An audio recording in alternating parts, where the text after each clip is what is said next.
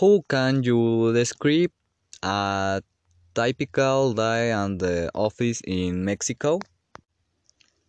An office day in Mexico it is very stressful from before reaching the office because of the traffic that is in the city but once in the office after breakfast we lose stress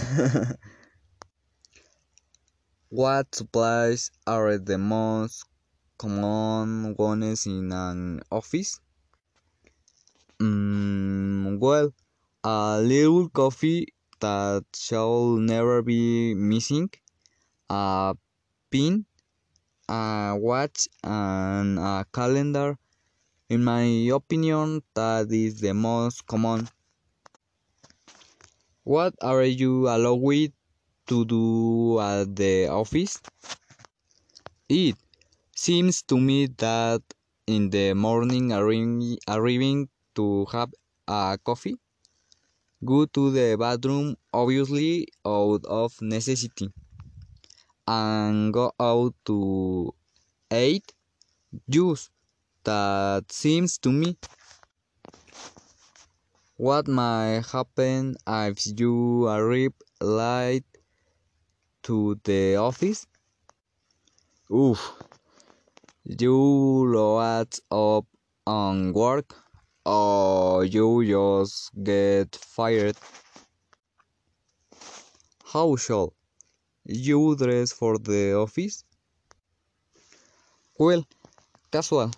You know the little suit, a tie, and your well mm, ruffled shoes, and obviously everything has to combine because it will be your comfort and presence in the office.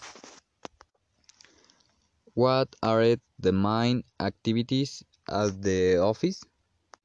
If you are the uh, owner, let's say, of the company or manager, check that everything is in order, everyone working.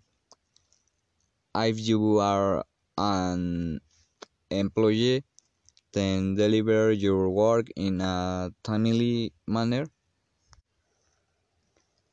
Would you like to work more than eight hours a day in an office? Oh no, I've with almost five hours I go crazy. Do you want to work in an office once uh, you finish university? Yes, I would love a lot, but uh, above all to have my own office. I meant to be my own boss. What do you need to do if you want to be a manager in an office? Have the necessary knowledge for the company and have a good leadership mind.